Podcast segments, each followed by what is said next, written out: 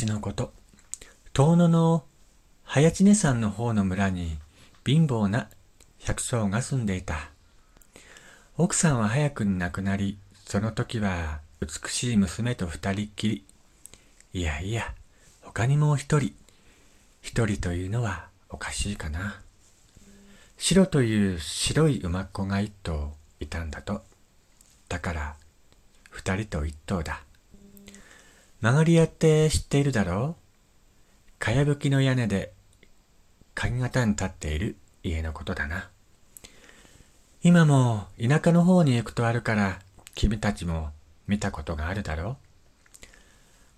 あの左の鍵の方の端が馬が住んでいる馬屋で土地の人たちは普通馬屋って言っている。右の方には人が住んでいる。曲がり屋というのは人と馬が同じ屋根の下に住んでいる家のことなんだな。それは、人は馬の働きを頼りにして家族のように思って可愛がっていたし、馬もまたそれに応えて家のために一生懸命働いていたから、人と馬は互いに離れがたくなっていたんだ。この家の父親と娘も、そして馬の城もその通りで、特に娘っ子と馬の城は仲が良かったそうだ。だって夜になると娘っ子はマヤに行って馬の城と一緒に寝るくらいだったそうだからな。時が経つにつれて娘と馬の城は話をすれば通じるようになり、嬉しい時は一緒に野山を駆け回ったり、悲しい時は一緒に涙を流して泣いたりしていたんだ。娘と馬の白の中があんまり良くなったもんだから、父親はだんだん馬の白を憎むようになった。馬の白に辛い仕事をさせたり、時には稼ぎが悪いと言って叩いたりするようになったんだ。それでも、娘と馬の城の中は離れなかったんだと。離れないどころか、前にも増して仲良くなり、夜ばかりでなく、昼も一緒にいることが多くなっていったんだ。ある日父親は、娘が隣村まで用足しに行った隙を見て、急いで、マヤから馬の城を連れ出し、首に縄をかけて、桑の木に吊るし、大きな土で力いっぱい何度も何度も叩いたんだって。馬の城は苦しがって悲しそうに泣いていたそうだけれども、その時にぐったりとなって動かなくなってしまったんだ。陽太市から帰ってきて、このことを知った娘は、飛んで行って、桑の木から馬の城を下ろし、馬の名前を何度も呼んだんだ。名前を叫びながら首をさすったり、たてがみをつかんで、顔を起こそうとしたけれども、馬の城は生き返らなかったんだ。娘は泣いた。馬の白の体にすがりつきながら、いつまでも泣いていた。あたりが暗くなっているのも、お月様が上がってきているのも知らないで、ずーっと寝ていた。その時だった。馬の白の体がむくむくと動き出し、娘っ子を背中に乗せたまま、ふわりと空に舞い上がったかと思うと、まるで羽でも生えたようにお月様の方に飛んでいったんだ。はて、いつまで泣いているんだべ。いい加減にしたらどうだ。こんなに暗くなったというのに。父親は少し心配になったので、外へ出て、様子を見に行った。その時、月に向かって飛んでいく娘と馬の白の姿が見えたんだ。驚いた父親は辺りを駆け回りながら大声で娘と馬の城を名を呼び続けたんだって。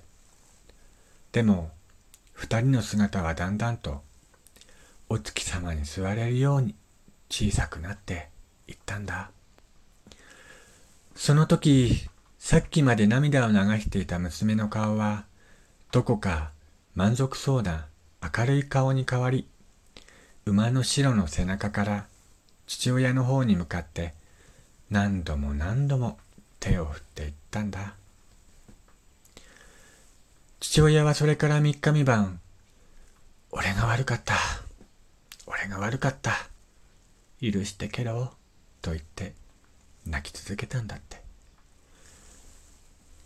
4日目の朝、涙も枯れてしまった父親は外へ出て、馬の白をつないだ桑の木のそばまで行ってみたんだ。そこで父親はせっせと桑の葉っぱを食べている2匹の白い虫を見つけたんだ。父親にはその虫の顔が娘にもまた馬の白にも似ているように見えたんだ。俺があんまり泣いたもんだから、娘と馬の白が虫に姿を変えて会いに来てくれたに違いない。そうかそうか。ありがたいことだ。大事に育ててやるべ。父親は2匹の白い虫を家へ持って帰って、それからは毎日桑の葉を食べさせて大事に大事に育てたんだ。この虫が蚕という虫でやがて眉になることは君たちもよく知っているよな。絹糸という軽くて強い糸を作る眉。白のような真っ白い糸になる眉。しかし、父親にはどうしても心が定まらない気持ちがあったんだと。いくら娘や馬の白の顔に似ていたからといっても、蚕はやっぱり蚕だ。虫でしかない。父親は何とかして娘や馬の白にもっとよく似たものをそばに置いて、いつまでも会っていたいと思い始めた。そうだ、作ってみよう。父親は思いつくと、馬の白をつないだ桑の木の枝を切ってきて、一本には娘の顔、別の一本には馬の白の顔を彫ったんだ。出来上がったその顔は、まるで死んだ娘と馬の白に生き写しのように見えたんだって。寒いんじゃないかと思って着物も作ってきせた。着物といっても父親のことだから立派なものは作れない。四角い切れの真ん中に穴を開けて、それを頭からかぶせただけの簡単なものだった。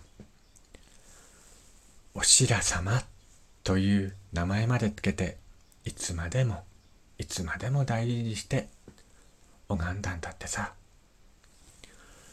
お白様は今ではたくさん作られていて、方々の家で拝まれるようになっている。正月の16日、お白様が生まれたこの日が来ると、どこの家でも新しい着物を作って着せたり、お顔にお白いを塗ったり、ごちそうをあげたりして、家中でお白様と遊ぶんだそうだ。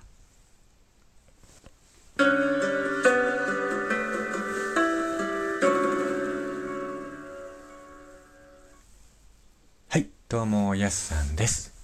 今回はね、前回お話しした通り、お白様の話をちょっとお話ししてみました。いかがだったでしょうか。えー、次の回ではね、お白様はどんな神様なのか、詳しくちょっと話していこうかなと思っています。ぜひまた次回聞いてくださいね。ここまでのお相手は、やすさんでした。ではまた次回。お話ししましょう。